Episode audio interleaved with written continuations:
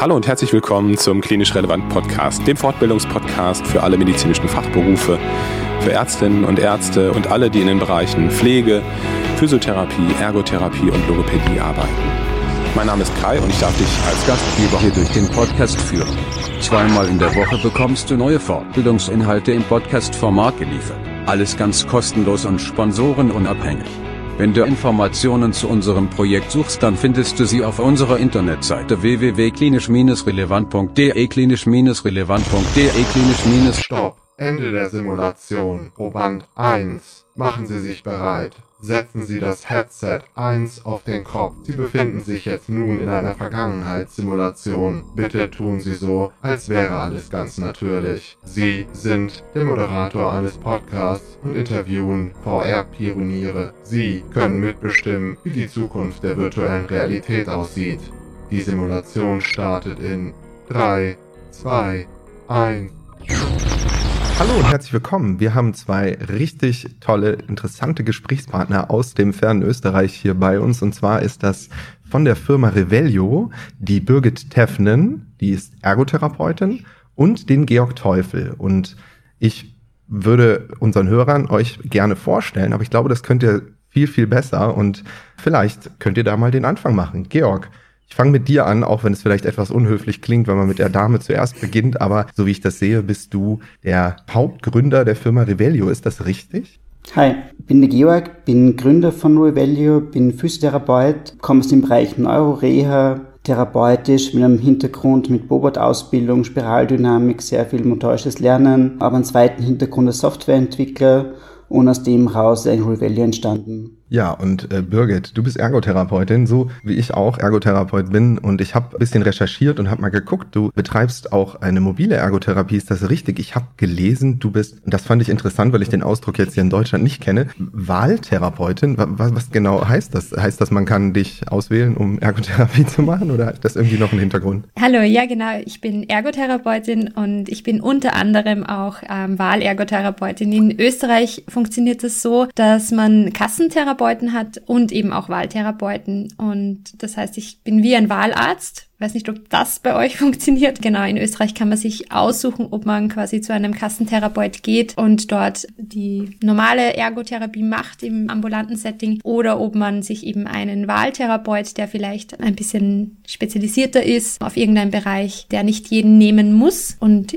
da ich ja in der Neurologie sehr viele Expertise habe, ich jetzt über acht Jahre im klinischen Setting arbeite und einfach sehr auf Schlaganfallpatienten spezialisiert bin, habe ich mir gedacht, ich mag mir da jetzt nicht mein Feld so weit machen und mich mit Dingen beschäftigen, wo ich vielleicht nicht so gut bin und wo es viel bessere gibt, sondern ich bleibe bei meiner Expertise und mache meine Schlaganfallpatienten im Hausbesuch in der Nachbetreuung. Mhm. Genau. Da habe ich jetzt direkt noch was dazugelernt. Das war jetzt nochmal eine super interessante Randinformation, mhm. etwas, was hier in Deutschland etwas anders funktioniert. Aber das soll heute gar nicht unbedingt das Thema sein, sondern wir haben euch ja zum Gespräch geladen. Außerdem ist ja auch noch der Kai übrigens bei mir. Den habe ich ja ganz vergessen vorzustellen. Kai, hör mal, ich habe dich komplett vergessen gerade. Ich habe mich hier so reingemogelt.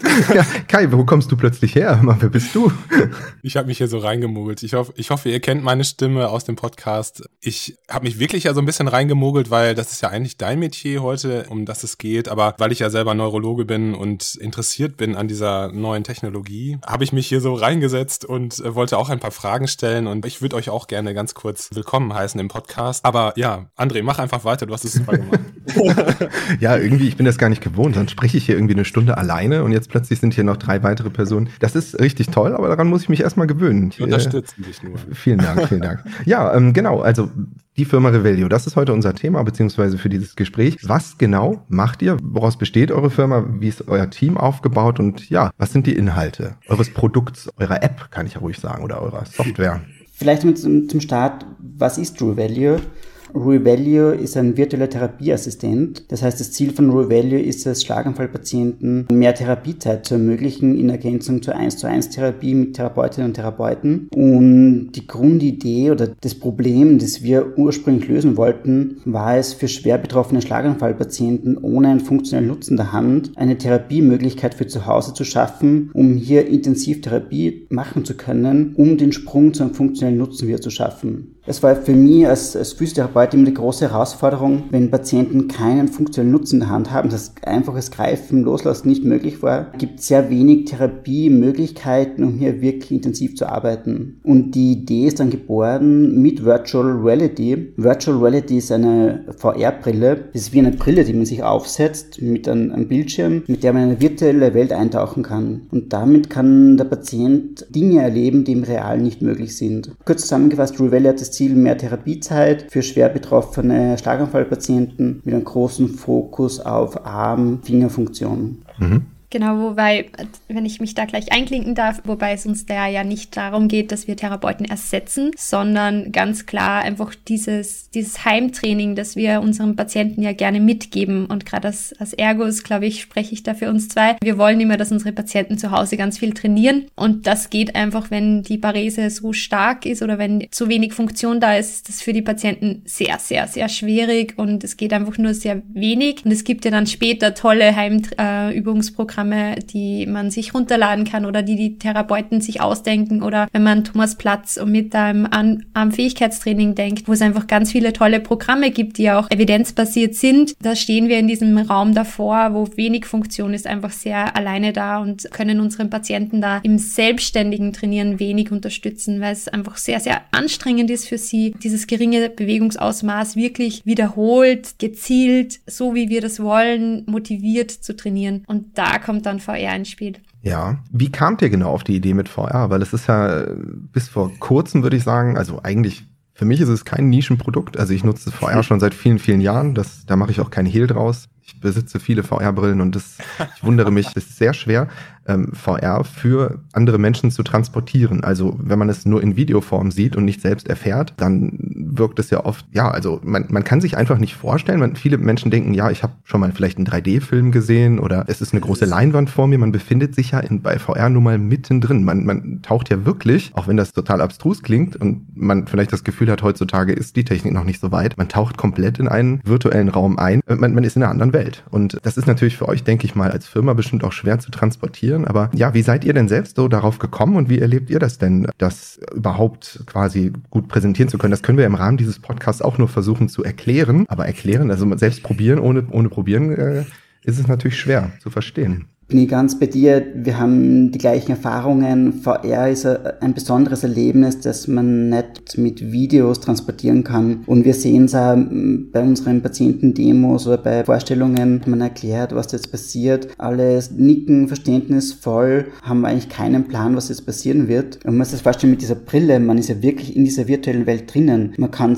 links, rechts schauen. Man kann sich sogar bewegen im Raum vor, zurück. Und man hat mit Handtracking auch die Möglichkeit, die eigenen Hände im virtuellen virtuellen Raum zu sehen und bewegen zu können. Und dieses Erlebnis ist echt immer spannend, gerade mit, mit älteren Menschen auszuprobieren, ähm, die dann die Brille aufhaben und dann zuerst einmal links, rechts schauen und so, aha, aha, okay, und dann so der Moment, wann die, die Anweisung kommt, die Hand vor dem Gesicht zu bewegen, die weniger Betroffene. Und da haben diese Frage, oh, das ist meine Hand im virtuellen Raum. Man ist quasi wirklich in dieser magischen Welt drinnen. Und ich beschreibe es oft als magische Welt, wo wir über diesen visuellen Kanal spielen können, das Gehirn zu tricksen und eigentlich ganz eigene Erfahrung zu schaffen, die man eigentlich nicht erklären kann. Also ich kann nur jedem empfehlen, der irgendwie Zugang zu einem VR-Headset hat, einfach mal aufsetzen, mal ausprobieren. Aber bitte keine Achterbahnen. Das ist immer die schlimmste Erfahrung. Und ich verstehe bis heute nicht, warum es am Anfang immer der große Hit war, den ersten VR-Brillen Achterbahnen zu spielen. Ja. Äh, darf ich kurz fragen? Also der André hat mir das ja letztens auch ermöglicht, das erste Mal so, so eine Erfahrung zu machen, so eine VR-Brille mal aufzusetzen. Und das fand ich also wirklich toll. Das heißt aber, euer Konzept ist, dass die Patienten eine eigene VR-Brille haben und ihr liefert sozusagen nur in Anführungszeichen die Trainingssoftware dafür, richtig? Oder? Die, die Grundmotivation war es, einen leistbaren Therapieansatz für zu Hause zu finden. Weil das war für mich als, als Therapeut, ich habe in einem großen Reha-Zentrum gearbeitet, immer das Problem, im Reha-Zentrum hat die Patienten ein, zweimal am Tag, kann eine Intensivtherapie machen, merkt in den vier, sechs, acht Wochen, wo sie da sind, gute Fortschritte und dann gehen sie nach Hause, sind nach einem halben Jahr wieder gekommen und es war erstens das Problem, was gibt man ihnen mit, zu welchen Therapeuten kommen kommen sie vor Ort, die wirklich auf Neurologie spezialisiert sind. Und ich habe halt leider oft die Erfahrung gemacht, wenn sie wiederkommen, dass nur, nur wenig Fortschritte gemacht worden sind. Und das war so die Motivation, wie kann man Technologie therapeutisch sinnvoll nutzen und das aber in einem leistbaren Kontext, um es in der Heimanwendung wirklich für jeden zu ermöglichen. Und das war dann so die Entscheidung, okay, VR als, als Technik war wie wir Revello gegründet haben, vor fünf Jahren mittlerweile nur in den Kinderschuhen. Da war es eine enorme Entwicklung da, ist jetzt wirklich in der Breite angekommen und die Idee ist, dass die Patienten zu Hause auf einer Spielekonsole und VR ist nichts anderes wie eine Spielekonsole, Zero als App runterladen und trainieren können. Das heißt auch der Gedanke, gerade für jüngere Schlaganfallpatienten, nicht irgendwie mit Medizinprodukten in dem Sinn, also Revelia Software ist ein Medizinprodukt, aber man kann genauso Spielekonsolen, VR-Spielekonsolen nutzen wie, wie andere. Birgit, kann ich mir das dann so vorstellen, dass du in deiner mobilen Ergotherapie auch ein VR-Headset dabei hast? Im Moment leider oh. nicht. Oh. Ähm, aber aus ganz einfachen Grund, weil ich gerade meine mobile Tätigkeit ein bisschen reduziert habe aufgrund von Covid und gerade nur noch Patienten mobil nehme, die wirklich, wirklich sehr schlecht dastehen würden, wenn sie keine Therapie hätten. Und da ich ja im klinischen Setting auch arbeite und auf einer Frühreha-Station bin im Krankenhaus, habe ich mich da jetzt einfach entschieden, dass ich meine Patienten im Krankenhaus ein bisschen schütze und deswegen nicht zu viel zu anderen Leuten heimfahre. Also und deswegen, aber ich habe es gemacht, genau. Also vor Covid hatte ich eine Brille von Revelio dabei, habe mit meinen Patienten das auch probiert und gemacht. Die haben dann damit trainiert. Also bei dem einen Patienten, bei dem ich es ausprobiert habe, das war eigentlich der perfekte Patient, der war selbst sehr technikaffin, der leitet selber so eine Hilfswerkstatt für, für ältere Menschen, obwohl er selbst schon schon lange in Pension ist, um mit Technikgeräten umzugehen. Und das war das perfekte Opfer dann gleich ziemlich am Anfang für mich.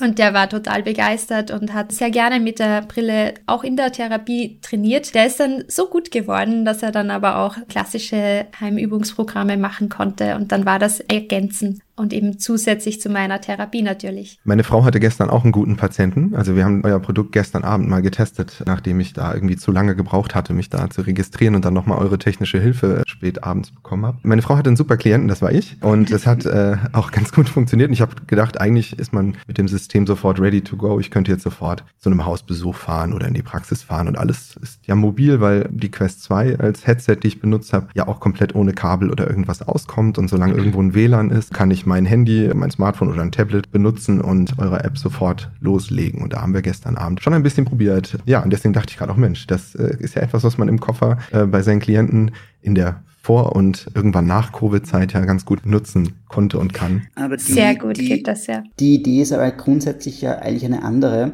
Natürlich braucht es die, den Erstkontakt mit den Therapeuten, diese Einschulung, aber grundsätzlich ist die Idee hinter Revalue, diese wiederholenden Tätigkeiten an den Patienten auszulagern und das Ganze in einer spielerischen Form. Das heißt, eigentlich geht es ja darum, diese limitierte Zeit mit einem Therapeuten, einer Therapeutin, Stichwort äh, Therapeutenmangel ist ja ein großes Wort da in, in Deutschland, geht es uns darum, einfach die in Patienten in, die, in den Mittelpunkt zu stellen und wie kann man diesen Rehabilitationsprozess bestmöglich gestalten. Und ein wichtiger Teil ist aus meiner Sicht, Technologie zu nutzen, um diese wiederholenden Tätigkeiten durchzuführen und somit mehr Zeit im 1 zu 1 Setting zu haben, damit Therapeuten sich wirklich auf qualitative Aspekte konzentrieren können. Ja. Ja, das macht total Sinn. Also das erlebe ich jeden Tag, ne? Also dass, dass die Patienten einfach, die Therapieintervalle sind einfach viel zu groß und das macht total Sinn. Äh, ganz kurze Zwischenfrage, bevor André wieder einsteigt. Du hast das Headset, richtig? Und wie läuft das mit dem Handtracking? Also haben die Patienten auch noch irgendwie einen Handschuh an oder einen Joystick oder wie läuft das? Die, in diesen Headsets sind vier Kameras verbaut. Ah. Das ist ein optisches System und diese Kameras aus diesen Bildern wird dann ein Handmodell rausgerechnet. Ah, wow.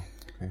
Das ist natürlich auch von, von der Hygiene ein wichtiger Punkt, weil einfach ein Kontaktpunkt weniger ist. Es ist auch für die Patienten, gerade für das ältere Klientel, ganz, ganz wichtig, weil es dadurch viel intuitiver wird. Das heißt, die eigene Hand zu bewegen und kein Joystick oder sonst irgendwas in der Hand zu haben, macht es ja viel einfacher. Und in Revelle in den Übungen, man kann mit den eigenen Händen zum Beispiel ein Boxspiel, man boxt auf das Pad drauf, wo es positioniert ist, man verschiebt Würfel, man berührt Bälle. Ähm, das ist eigentlich schon sehr nahe an der Alltagsfunktion oder an einem Handtracking ist ganz was essentiell für dieses Erlebnis in VR, dass es wirklich so intuitiv ist. Und dieses Echtheitserlebnis, dass dass man wirklich glaubt, man ist in dieser virtuellen Welt. Ja, ich habe das ja wie gesagt ausprobiert, ganz viel Spaß gemacht, hat mir Air Hockey. Das ist so meine Lieblingsanwendung gewesen. Obwohl ich äh, mich etwas anders hätte positionieren sollen vorm Tisch, denn der war nicht genau da, wo der Hockey-Tisch war. Aber das war kein Problem. Also das hat alles super funktioniert. Nur einmal kurz dachte ich, oh. Am Anfang habe ich die Controller in der Hand gehabt. Da wusste ich noch gar nicht, dass es so um Handtracking gibt. Und dann dachte ich, Mensch, da ist ja ganz schön kaputt, die Software. Funktioniert ja gar nicht. Meine Hände sind ja gar nicht an der richtigen Stelle. Dann habe ich die Controller weggelegt und oh, okay, ich wusste, dass das Headset Handtracking kann, aber das ist halt wirklich nochmal eine ganz andere Sache. Also man vergisst mit dem Handtracking dann, dass man wirklich ein VR ist. Also man hat halt diesen, dieser Controller würde das eigentlich, also die, allein diese Funktion des Handtrackings macht es für die Therapie so umso sinnvoller einfach, weil es natürlicher wird. Das war sehr, sehr angenehm. Ja, und das bringt mich zu dem Punkt, also ihr habt ja jetzt schon viel über euer Produkt erzählt und ihr habt auch gesagt, das ist hauptsächlich für den Bereich Schlaganfall Apoplex äh, konzipiert und geeignet. Aber als ich es gestern ausprobiert habe, habe ich trotzdem auch an meine Parkinson-Patienten gedacht. Also ich äh, kann das nicht ausschließen, denn es geht ja auch um Range of Movement, um die Bewegungsgröße quasi auch und die wird ja auch in der Software festgestellt. Zumindest habe ich am Anfang mich viel bewegt und überall Punkte generiert und konnte sehen, wie weit ich mich bewegen kann. Das war sehr interessant. Also ich habe schon für mich da auch einen Nutzen gesehen äh, in anderen Bereichen. Aber so konzipiert wurde es, wie du gesagt hast, Georg, für den Bereich Apoplex. Welche ähm, Voraussetzungen seht ihr denn so auf Patientenseite für die Anwendung? Also ähm, es gibt, also wir, wir als Therapeuten haben viele Ideen, wo man Revelio einsetzen kann. Wir haben es ja in der Zulassung als Medizinprodukt, also in der Zweckbestimmung, da wird beschrieben, für welche Indikationen ist das Produkt zu verwenden. Das als zentral neurologische Störungen definiert. Das heißt, da ist natürlich neben Schlaganfall, Multiple Sklerose, Parkinson, da gehört ja viel mehr dazu. Wir fokussieren uns jetzt einmal auf Schlaganfall aufgrund unserer Erfahrung, weil wir auch da die meiste Erfahrung haben. Und auch, es hat einen unternehmerischen Aspekt, weil es einfach in der Kommunikation ist weil es ist VR schon ein schwieriges Thema zum Erklären und umso klarer das für eine Zielgruppe bestimmt ist, umso einfacher ist im Verständnis. Ja, warum ich immer auf dem Bereich Parkinson so rumreite, ist einfach meine positive Erfahrung. Es sind dann einfach, ich habe hauptsächlich Klienten aus diesem Bereich und die kommen zu bestimmten Trainings und sind oft sehr offen gegenüber solchen Anwendungen oder auch im entsprechenden Alter und ich sehe da einfach ein hohes Potenzial und freue mich einfach, wenn es da Möglichkeiten so für mich gibt. Ich erzähle ja immer gern von dem Beispiel, wo ich das einem äh, Klienten halt angezogen habe und mit einem normalen normalen Anwendung Tischtennis hatte er so viel Freude, dass er sich jetzt so ein Headset gekauft hat. Und der nutzt natürlich jetzt eine konventionelle Anwendung, was ja mit eurer Methode so gesehen auch möglich ist, weil das ja Headset unabhängig ist. Also wenn der Klient sich ein Headset kauft für zu Hause und eure Software nutzt, kann er ja auch jegliche andere Software auf äh, diesem Headset benutzen und vielleicht dann auch mal Tischtennis spielen oder so. Das ist, ähm, finde ich, das finde ich daran halt sehr, sehr positiv. Du hast jetzt einen ganz, ganz wichtigen Punkt angesprochen und das ist auch ein, ein Schlüsselpunkt von Revelio. Gute Patienten, also Patienten mit guten Fähigkeiten oder mit wenig Einschränkungen können normale Spiele Spiele spielen. Aber die, die Birgit wird dann später nochmal darauf eingehen. Für neurologische Rehabilitation braucht es speziell angepasste Spiele. Und das ist genau das, was wir machen. Du hast zuerst kurz von deiner Erfahrung gesprochen, wie du Valley ausprobiert hast, von dieser Kalibration mit diesen Punkten, die du erzeugt hast. Und das ist ja eigentlich das, das Coole an Revalue im Hintergrund, dass Revalue auf einem datengetriebenen Personalisierungsansatz basiert. In der Software kann man ja ständig feststellen, an welcher Position die Hände sind und wie sich der Kopf bewegt. Das heißt, Revalue lernt ja mit jeder Übung mit, wie weit kann der Patient bewegen, links nach rechts, nach oben, unten, wie sind Bewegungsamplituden, wie groß ist der Bewegungsraum der linken Hand, der rechten Hand und mit jeder Übung lernt unser unser System mit über den Patienten und passt jede Übung an den Patienten an. Zum Beispiel bei einer sehr starken Einschränkungen des, des Bewegungsumfangs der rechten Hand lernt das System das und bei der Boxing-Übung, diese einfache Übung mit einem Avatar, wo Boxing, Boxing-Pads gezeigt werden und die werden aber so positioniert, dass der Patient diese erreichen kann. Das heißt, aufgrund dieser Daten kann Rui Value im Patienten aus der Komfortzone rausbringen und immer wieder fordern, ans Limit zu gehen, um hier gezielt mitzuwachsen und die Patienten immer weiter zu fordern, ohne es zu überfordern. Und das ist das, was normale Spieler machen. Das sind viele Patienten auch überfordert, weil sie einfach mit einer verlangsamten Bewegungsgeschwindigkeit oder einer eingeschränkten Range of Motion diese Spiele nicht spielen können und somit eigentlich frustriert sind. Und das ist das Besondere an Revalue, diese datenbasierte Personalisierung. Und das ist ganz ein wichtiger Punkt, weil eigentlich in vielen Heimübungsprogrammen wir als Therapeuten, Therapeutinnen nicht wissen, was die Patienten machen. Wir geben Aufträge, ist dann schon mal die Frage, was der Patient davon versteht, äh, wie er es versteht, wie er es dann umsetzt und wie dann eigentlich der Lernprozess dahinter ausschaut. Und hier dieser technische Ansatz mit VR, wo die, die Bewegungen vom Kopf, von den Händen mitgetrackt werden können, analysiert werden können, ist es möglich, wirklich mit jeder Sitzung mitzulernen und den Patienten aus dieser Komfortzone, die sie oft dann bei chronischen Patienten einstellt, diese zu durchbrechen und wirklich ans Limit zu gehen und rauszugehen. Das heißt, wirklich so eine sehr zielgerichtete Therapie in diesen wiederholenden Tätigkeiten zu haben. Und das ist natürlich auch gleichzeitig, diese Daten sind eine Schnittstelle zum Therapeuten, zur Therapeutin, um mal diesen Verlauf aufzuzeigen. Weil wir, wir alle wissen, wir reden da über Therapieverläufe über mehrere Jahre, wo es oft wirklich dann das Entscheidende ist, mit kleinen Fortschritten, die man aufzeigt, den Patienten zu motivieren, dran zu bleiben, weiterzumachen, um einen größeren Sprung zu schaffen, der wirklich dann alltagsrelevant ist und dann sehr wirklich manifestieren kann im Alltag. Ähm, dazu habe ich direkt eine Frage, weil ich habe gestern äh, natürlich nur selbst als äh, Klient das Ganze erlebt und meine Frau hat auf dem Smartphone noch irgendwie die Übung für mich eingestellt und später habe ich dann noch rausgefunden, was es noch für Funktionen gibt, wie zum Beispiel den Ansatz Zimt, äh, Spiegeltherapie und da kann man ja noch weiter ins Detail gehen. Bevor wir dazu kommen, was mich noch interessiert, du sagst, es basiert auf der Datenlage des Klienten, also was er kann, darauf baut sich das Ganze auf. Welche Möglichkeiten hat der Therapeut, das quasi zu sehen? Also es dient ja als Heimübung und ich habe jetzt als Therapeut von mir aus diese App, der Klient hat wahrscheinlich die App auch oder hat auch eine App und ist das irgendwie vernetzt? Kann ich das einsehen? Kann ich auch vielleicht Erfolge sehen, das messbar machen für mich oder auch ähm, irgendwie da das beeinflussen? Ich würde ganz gerne kurz was zu, zu, Datenschutz sagen, weil das ja immer das große Thema ist. Wir sind im medizinischen Bereich. Jeder Patient hat seinen eigenen Account und jeden Daten, die ein Patient generiert, werden immer seinem Account zugeordnet. Der Patient hat immer die Hoheit über seine gesamten Daten. Der Patient hat aber die Möglichkeit, sich mit Therapeuten zu verbinden, damit die Einsicht auf seine Daten bekommen. Das heißt, wie viel hat er jeden Tag trainiert,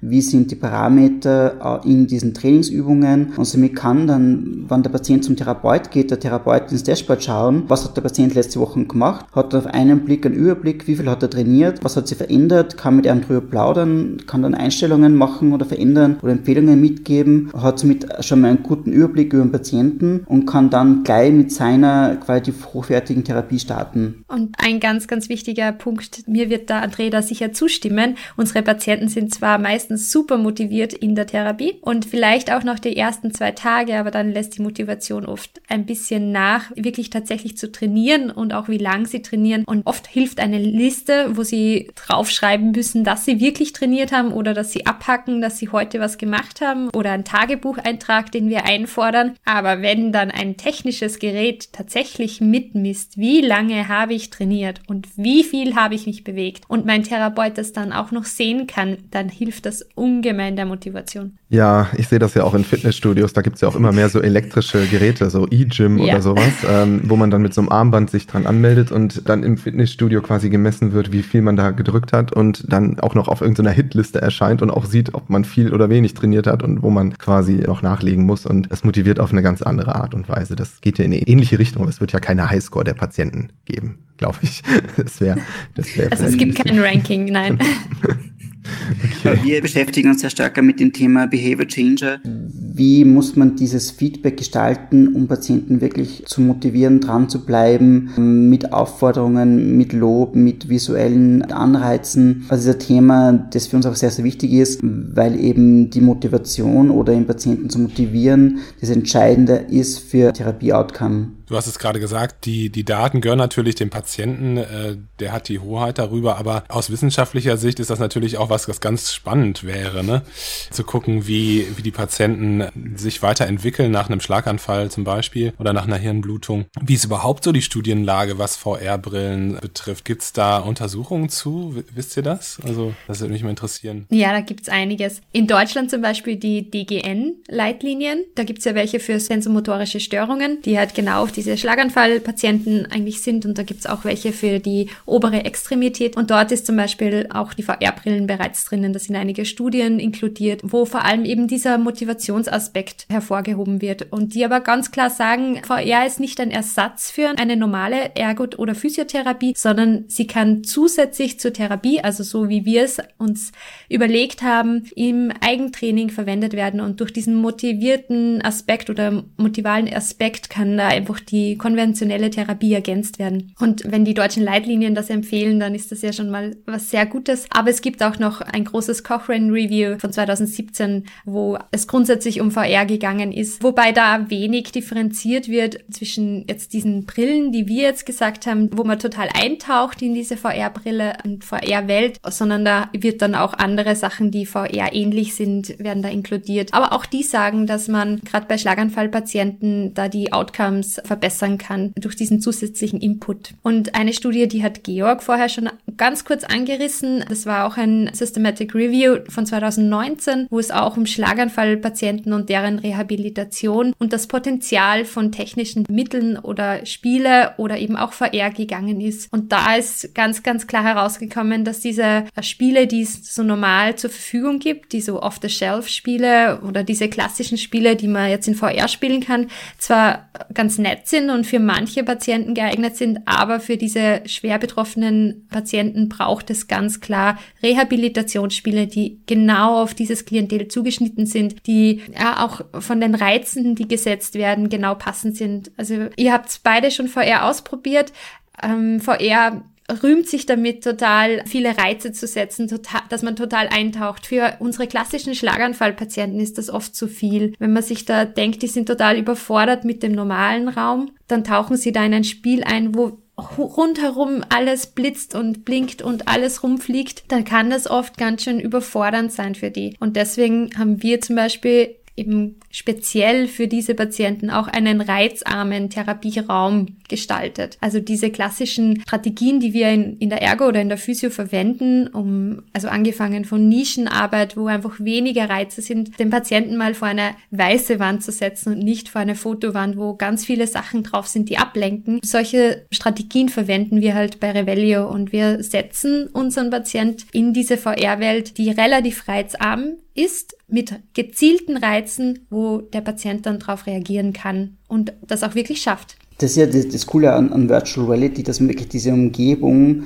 in die der Patient eintaucht, völlig kontrollieren kann von den Reizen. Aber vielleicht nur ein Punkt zur, zur Evidenzlage. Virtual Reality, also Immersive Virtual Reality mit einem Headset am Kopf, ist eine junge Technologie, die jetzt in medizinischen Bereichen mehr und mehr Einzug hält. Aber trotzdem muss man sagen, das ist jetzt, wir finden das Radio nicht neu. Es ist nur eine Technologie, die es ermöglicht, anerkannte Therapiekonzepte zu digitalisieren. Das heißt, man darf jetzt Virtual Reality nicht als völlig neuen Ansatz in der Neuroreha sehen, weil alles, was wir in VR machen, ist es das, was wir im Therapiealltag machen, zu digitalisieren. Das heißt, ein ZIMT-Ansatz, ein Spiegeltherapie-Ansatz, Gamification, es sind alles Dinge, die wir, wenn wir mit Patienten Repetitive Tasks machen, ja auch verwenden. Das heißt, von dem her baut ja unser Ansatz oder VR, je nachdem wie es umgesetzt ist, ja auch schon auf einen großen Evidenzstock auf. Und wir sehen Real Value eben auch als Schnittstelle zur Forschung, weil eben gerade Studien werden in einem sehr kontrollierten Setting durchgeführt, mit gut ausgebildeten Therapeuten und eigentlich in der Heimanwendung hat man sehr wenig Daten. Und mit diesem Ansatz, mit VR, mit wirklich Handbewegungen mitzutracken, Kopfbewegungen, Spielinteraktionen mitzutracken, gibt halt wirklich einen, einen, sehr guten Blick auf den Patienten, um einen Patienten verstehen zu lernen und auch zu lernen, wie kann man Heimtherapie optimieren, um somit das Outcome zu verbessern. Also wir sehen Reveli hier klar als Schnittstelle mit den Daten zur Forschung, um hier das, das Outcome für den Patienten zu verbessern. Ja, ich habe das mit dem, mit dem reizarmen Raum auch äh, sofort bemerkt, als, als ich Revelio geöffnet habe. Also wenn man halt VR-Erfahrung hat und mit konventionellen Anwendungen zu tun hat, dann muss man sich schon versuchen, einmal in die Sichtweise eines Klienten reinzuversetzen, der mit so etwas keine Erfahrung hat und der auch mit zu viel Reizen überfordert wäre. Genauso wie ihr es gesagt habt. Ich habe das halt geöffnet und erstmal habe ich gedacht, ist es denn schon fertig geladen? Sind denn alle, alle Grafiken schon da? Weil es ist halt wirklich ein grauer oder weißlich grauer, reizarmer Raum, in dem man äh, sich befindet. Und vor einem befindet sich ein Avatar oder ein, ein Trainer, ein, eine Art virtueller Therapeut, der geometrisch auch sehr einfach gehalten ist aus, ich glaube, zwei Objekten, irgendwie Viereck und Dreieck. Ich bin mir unsicher. Ich hab's, du weißt es natürlich besser, Georg. Ähm, aber dieser Therapeut ist halt auch sehr, sehr einfach gehalten. Und das soll jetzt gar nicht abwertend klingen, sondern äh, eigentlich ist es wirklich positiv und genau wie Birgit das eben auch erklärt hat, eigentlich ist dort alles machbar. Ich kann mich im echten Leben nicht so aussehen lassen. Das funktioniert nicht, dass ich so reizarm aussehe wie dieser Therapeut und auch meine Räume kann ich nicht so gestalten. Aber das hat halt wirklich geholfen, dass ich mich nur noch auf die relevanten Informationen fokussiert habe und irgendwann auch vergessen habe, dass es da ja noch irgendwie was gibt. Also man befindet sich halt nicht jetzt auf einem Achterbahn, ne? wie, wie du jetzt auch gerade sagst. Und das Problem halt auch in diesen Achterbahn-Anwendungen, noch mal kurz drauf zu kommen. Ich habe jetzt meine Frau erwähnt, die ist halt nicht so pro VR, nicht in der Therapie, sieht sie durchaus den Nutzen, aber sie selbst möchte das nicht mehr ausprobieren, weil ihr mal übel dabei geworden ist. Und das ist ja auch genau das Problem, wenn in, in der virtuellen Realität Bewegung stattfindet, wir uns aber nicht selbst bewegen, dann löst das halt bei vielen Menschen diese Übelkeit aus. Und die ist ja bei dem Setting, so wie ihr es auch nochmal reizam wählt, auch nicht gegeben, weil, ja, weil es da einfach keine sonstige Bewegung gibt, die eben nicht auf den Körper einwirkt. Also ganz schlimm ist es bei mir, wenn ich jetzt so Autorennen fahre oder sowas und ich bewege mich halt gar nicht, aber die Umgebung bewegt sich, aber mein Körper registriert diese Bewegung nicht. Das funktioniert halt nicht. Aber so ist eure Anwendung ja auch nicht. Meine Sorge ist halt immer, dass wenn Therapeuten oder Ärzte Sorge haben, so etwas anzuwenden mit Klienten, dass sie eventuell aus eigener Erfahrung vom Jahrmarkt oder sowas, dass sie da mal schon mal in so einem Achterbahnteil drin saßen. Ich habe, ja, ich habe war letztens, äh, als es noch ging, als ich im Urlaub war, in so einem Hotel und habe dort in so einem äh, Achterbahnteil mal drin gesessen. Habe gesagt, oh, wer das als VR interpretiert, der wird davon Abstand nehmen und das niemals denken, dass er das irgendwo einsetzen kann. Oder auch Menschen, die sich nur ihr Smartphone mal vor den Kopf geschnallt haben haben mit irgendwie so einer Hülle, die werden auch nicht verstehen, wie das gut funktionieren kann. Und deswegen ist das alles für mich nachvollziehbar, aber ich hoffe halt, dass wir auch in, in diesem Gespräch hier Menschen nochmal dazu überzeugen können, nochmal da einen Blick reinzuwerfen. Von der Entwicklung von, von Virtual Reality, also ich habe zum Entwickeln angefangen mit der zweiten Entwicklerversion der Oculus, also ist einige Generationen hinter der, der Quest, die jetzt quasi so Goldstandard ist. Und es war für mich nie verständlich, warum man diese Achterbahnspiele in Virtual Reality als Demos so, so gehypt hat, weil es eigentlich immer schlechte Erfahrung ist. Aber es gibt so viele sinnvolle Use Cases neben der Therapie, auch einige coole Spiele, wo Motion Sickness kein Problem ist. Es ist die Technik viel, viel besser, das heißt diese Latenzzeiten sind viel geringer, die ja diese Motion Sickness verursachen. Und es ist immer immer eine Frage, wie man ein Game designt und unsere Patienten sitzen. Das schreiben wir vor. Die Brille kennt Bewegungen vom Rumpf, das heißt, wenn der Patient ein bisschen nach vorne oder zur Seite bewegt, das erkennt die Brille relativ gut und das funktioniert auch gut. Und dieses stationäre Erlebnis macht das sehr komfortabel. Darf ich nochmal kurz fragen, wie, ihr habt ja gesagt, dass ihr eigentlich wunderbar kontrollieren könnt, ob eure Patienten üben oder nicht. Also wie ist so eure Erfahrung mit der Adherenz zu der VR-Brille und wie ist so die Rückmeldung, die ihr von den Patienten bekommt? Und als zweiter Teil der Frage, wie ist so die Rückmeldung, die ihr von den Ärzten bekommt, von den Neurologen, die die Patienten betreuen? Wie gehen die damit um? Also halten die das für Hokuspokus oder, oder wie, wie ist das? Also darf ich gleich mal antworten. Ich habe gerade beim letzten DGNR-Kongress genau über dieses Thema einen ganz kurzen Vortrag gehalten, also gerade über die Adherenz in der Therapie und wie man die verbessern kann und dass es da einfach etwas braucht. Und äh, wir haben mit unseren Patienten das Gefühl, dass sie sich da ein bisschen gebunden fühlen dadurch, dass sie eben selbst erstens sehen, wie viel sie gemacht haben. Sie können ja auch selber auf dieses Dashboard schauen und können ihren Erfolg visuell im Nachhinein noch kontrollieren. Und das ist schon ein sehr, sehr wichtiger Aspekt, dass sie dieses Feedback kriegen. Ich habe tatsächlich was gemacht und ich habe zum Beispiel mit meinem Arm ähm, 100 Meter gemacht. Also wir, wir machen das auch in Angaben, die was wert sind für die Patienten. Und von den Therapeuten, die das dann kontrollieren oder die da einziehen, das soll ja kein, ähm, du mu musst das machen, sonst bekommst du eine Strafe, sondern das soll ja eigentlich eine Unterstützung sein. Und wir haben halt gemerkt, dass sobald irgendein Kontrollorgan dabei ist, das klingt jetzt immer ein bisschen negativ, aber Kontrollorgan kann auch jemand sein, der drüber schaut und sagt, hey, super hast du das gemacht. Das ist ja mega, dass du da geübt hast. Auch das ist ein Kontrollorgan. Und sobald das da ist, zeigen auch Studien, dass einfach die Adherenz viel, viel besser ist. Von unseren Ärzten, da haben wir zum Beispiel bei mir in der Klinik auch die Physikalisten. Also bei uns ist die Ergotherapie und die Physiotherapie unterliegt den Physikalisten. Und da ist eigentlich ein sehr, sehr gutes Feedback, dass sie sehr begeistert sind von VR und da gar nicht so viel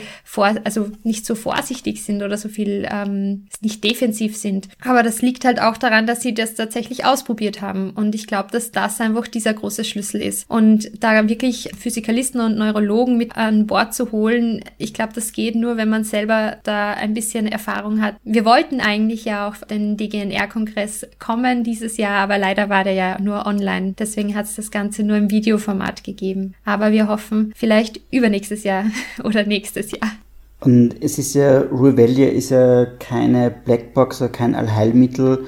Ruvellia ist ein Tool für Therapeuten und Patienten, um die Therapie zu erweitern. Und das kommunizieren wir in, in einem Blog, den wir jetzt gestartet haben. Das heißt, welche therapeutische Konzepte haben wir implementiert? Wie funktioniert die Datengenerierung und die Datenpersonalisierung? Das heißt, wir kommunizieren ja sehr, sehr offen, was wir machen, damit es auch für Therapeuten, für Ärzte, für Patienten nachvollziehbar ist, was da eigentlich passiert Und das ist uns ganz, ganz wichtig. Und das gibt das Vertrauen, dass Revalue eine sinnvolle Anwendung ist. Kannst du noch mal was zu den Kosten sagen? Also letztlich ist es ja so, dass die Patienten sich selber die VR-Brille besorgen. Und wie ist es dann mit den Kosten für die Software? Ist das auf einer monatlichen Abo-Basis oder? Die Software läuft auf einer monatlichen Abo-Basis von äh, 29 Euro im Monat jederzeit kündbar. Das heißt, äh, wir haben das Vertrauen in unsere Anwendung, dass Patienten das länger verwenden und somit geben wir die Möglichkeit, das jederzeit zu beenden. Sollten sie unzufrieden sein, weil es für uns wirklich um diese Erfahrung geht, diesen Sinn dahinter, diesen Mehrwert zu sehen und das ist eigentlich unser Geschäftsmodell. Der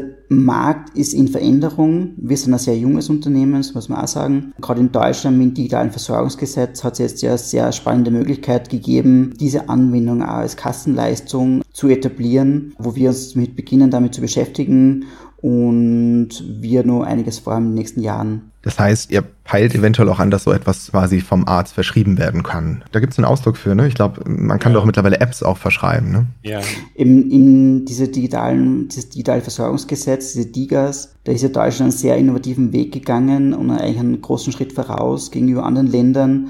Im Endeffekt geht es darum, dass Software, die medizinische Software ist, das heißt zur Therapie von Patienten dient, sich bewerben kann und dann eben als Kassenleistung von den Ärzten verschrieben werden kann. Das heißt, die, die Bezahlung dann über die Kassen funktioniert und nicht mehr über den, den Patienten selbst. Eine Frage habe ich dennoch dazu. Ihr habt ja auch nochmal am Anfang betont, dass es den Therapeuten jetzt nicht ersetzen soll, sondern dass es als Heimanwendung zum Trainieren zusätzlich gedacht ist und habt das ja gut erläutert. Die Frage ist jetzt der Zugang zu eurem Produkt. Ist der denn dann nur über Therapeuten möglich oder kann das jeder auch unabhängig von Therapeuten zu Hause sich installieren und nutzen oder wie genau funktioniert das dann? Also es, es kann jeder Revelio nutzen. Wir haben interessanterweise die meisten Anfragen von jungen Angehörigen von Betroffenen, die, die technikaffin sind und dann eben für die Eltern, die selber vielleicht ein VR-Headset haben und dann eben die, das googeln, was können sie beitragen und dann zu uns kommen, uns fragen und dann eigentlich mit den Therapeuten reden weil wir immer die Therapeuten vor Ort integrieren wollen und dann Revelio verwenden. Das ist eigentlich ein sehr häufiger Use Case. Ich würde das auch genau so machen. Ich glaube, wenn ich jetzt jemand in meinem Verwandten- oder Bekanntenkreis hätte, ich würde sofort versuchen, das noch mit zu integrieren, gerade weil es auch Therapeutenmangel gibt und weil es auch einfach schwer ist, überhaupt Termine bei Therapeuten zu bekommen und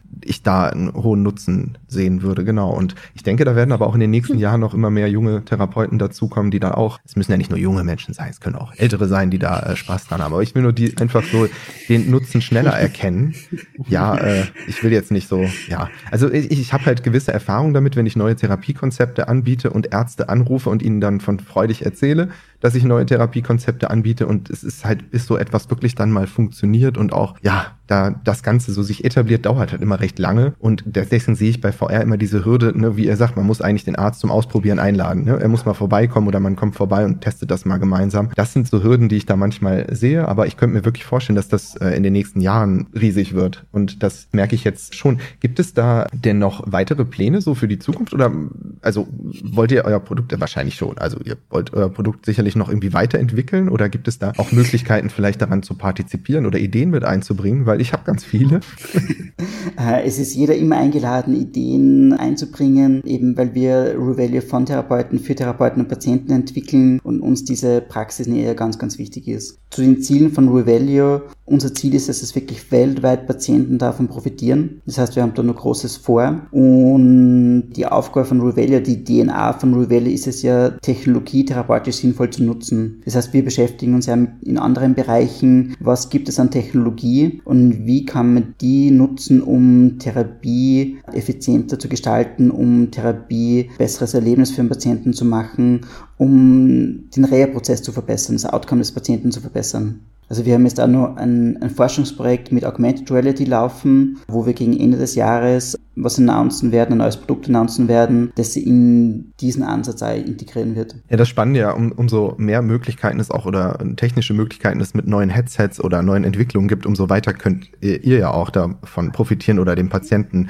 beziehungsweise profitieren lassen. Also das wird sicherlich noch spannend. Ich lese ja immer wieder mit, was alles sich noch so Entwicklung, in Entwicklung befindet und äh, gerade durch den großen Erfolg der Oculus Quest 2, die glaube ich wesentlich mehr verkauft hat als alle Headsets vorher irgendwie von Oculus zusammen, ist es halt wirklich so, dass es endlich mal Mal. Also seit Jahren warte ich darauf, dass es mal irgendwie ankommt und vielleicht kommt es jetzt so langsam an. Also da sehe ich wirklich, das stößt ja dann auch neue Entwicklungen an, neue Technik. Vielleicht wird Handtracking noch weiter entwickelt, verbessert und das ist jetzt schon einen guten Level. Also ich erwische mich dabei, wenn ich Handtracking probiere, dass ich da wirklich sitze und mir meine Finger angucke und damit so spiele und so ausprobiere. Und das wird, äh, wenn sich das noch weiter verbessert, das ist ja jetzt schon unglaublich, wie es funktioniert und manchmal halte ich das gar nicht für möglich. Da sehe ich noch super viel Potenzial und ja, wenn man da vielleicht auch noch mal so Ideen mit einbringen kann und ihr da auch noch weiterentwickelt, dann wird das ja richtig, richtig spannend. Kai, hast du vielleicht noch irgendwie eine Frage an die beiden? Äh, ich denke, das ist einfach jetzt für die Leute, die sich noch mit dem Thema nicht gar nicht aus, auseinandergesetzt haben, ist das einfach vollkommen ausreichend. Und ihr habt das wirklich ganz, ganz toll gemacht. Vielen, vielen Dank. Ihr seid ein super Team weil ihr das von beiden Seiten so ein bisschen beleuchtet habt, einfach aus der Entwicklerperspektive, aus der therapeutischen Perspektive und ähm, also ich habe keine weiteren Fragen. Aber ich überlege auch die ganze Zeit im Hinterkopf so ein bisschen, wie ich das für meine Patienten so ein bisschen vielleicht mal implementieren kann. Aber da werde ich mit André weiter in Kontakt sein natürlich. Genau, am besten gleich also mal ausprobieren mit André. Ich, ja. ich habe ich hab die App hier noch drauf. Wenn, wenn, wenn meine Lizenz noch etwas geht, dann äh, kannst du das gerne mal mit, mir, gerne, mit gerne. mir austesten. Willst du, willst du mein Klient sein? Das kannst du. Ja, gerne. Okay. okay, ja, also ich fand das Gespräch mit euch auch super nett und toll, danke, dass danke, es, äh, danke, ja, aus, aus äh, Therapeutensicht, ihr beide seid äh, Therapeuten, äh, ähm, ihr das da mal geschildert habt und entwickelt habt. Das äh, klingt für mich alles sehr überzeugend und ich freue mich auf die Zukunft und äh, danke. Einfach nur danke. Und ich hoffe, genau, wir bleiben danke, auch nochmal im Kontakt. Wir, wir sagen Danke und ich kann jeden Zuhörer nur empfehlen, wenn man die Möglichkeit hat, Virtual Reality auszuprobieren, es auszuprobieren, aber keine Achterbahnen. Es gibt genug andere gute äh, Apps und Erfahrungen, die man in VR machen kann und wann wer Ideen hat, immer mit uns in Kontakt treten. Wir freuen uns über jeden Kontakt. Genau, Revelio kann man auch 30 Tage gratis testen. Also für alle, die das gerne mal einfach nur ausprobieren möchten, die ersten 30 Tage sind eben gratis und dann kann man auch mal schauen, ob das wirklich was ist für einen. Und sonst haben die Enkel ein tolles Weihnachtsgeschenk. Das geht sonst auch. Ich wollte gerade sagen, das VR-Headset kann man leider nicht 30 Tage gratis. Aber falls die Enkel schon eins haben, dann kann man es ja mal sich ausleihen. Ja, genau. Oder irgendwo. Oder zu André gehen und dort ausleihen. Okay. das neues Business. ich werde berichten, wie das dann so war, wenn hier die Schlange steht und alle vorher den Covid-Test gemacht haben. Vielen Dank. Alles Gute wünsche ich euch und ich hoffe, ihr habt schönes Wetter in Österreich und noch eine schöne Zeit und bis demnächst. Danke. Danke vielen, vielen dir. Dank. Macht's gut. Ciao. Stopp. Ende der Simulation, Proband 1. Die Firma Revelio ist nicht die einzige, die du sprechen musst, um verstehen zu können, warum die virtuelle Realität so eine Bedeutung für deinen Beruf Ergotherapeut hat. Hier ist eine weitere Simulation für dich. Ich möchte, dass du genauso motiviert daran teilnimmst. Du wirst nun mit Philipp Zajak von der Firma Rehago sprechen. Leider steht dir Kai diesmal nicht als Helfer zur Verfügung. Du bist also ganz auf dich allein gestellt. Wenn du diese Simulation beendet hast, wirst du wissen, warum die virtuelle Realität so eine Bedeutung für deinen Beruf hat. Und jetzt geht es los. Die Simulation startet in 3, 2, 1. So, ja, also ich freue mich über einen weiteren Gesprächspartner zu unserem Thema und ich habe mir den Philipp Zajak eingeladen. Philipp ist Gründer der Firma Rehago und ja, Philipp, vielleicht kannst du dich einmal selbst vorstellen.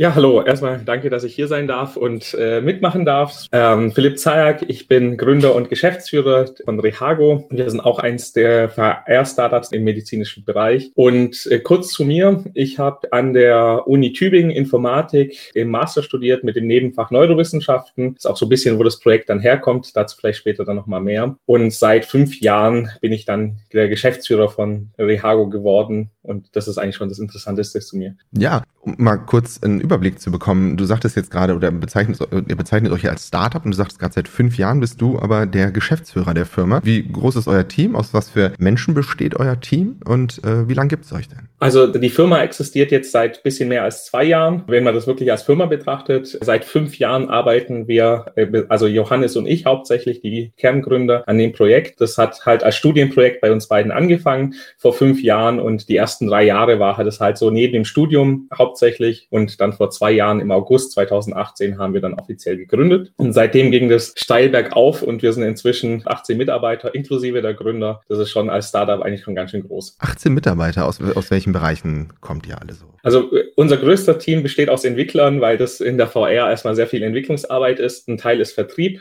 also dass wir mit den Therapeuten reden. Ich muss sagen, wir haben derzeitig nur einen Therapeut äh, in der Entwicklung mit dabei. Der hat früher Therapie gemacht und hat seinen PhD in Medizintechnik gemacht und ist dann bei uns gelandet. Das ist der David. Und wir holen uns eher unsere Expertise auf den Markt. Also wir haben sehr viele Mentoren, Berater, die uns dabei unterstützen. Das findet man dann auch auf unserer Website. Zum Beispiel die Praxis Benjamin Schöning, die er unterstützt uns. Frau Dr. Lamprecht ist auch eine bekannte Spiegeltherapeutin, die uns unterstützt. Und das ist, wo wir eigentlich unsere Expertise in der Therapie herbekommen.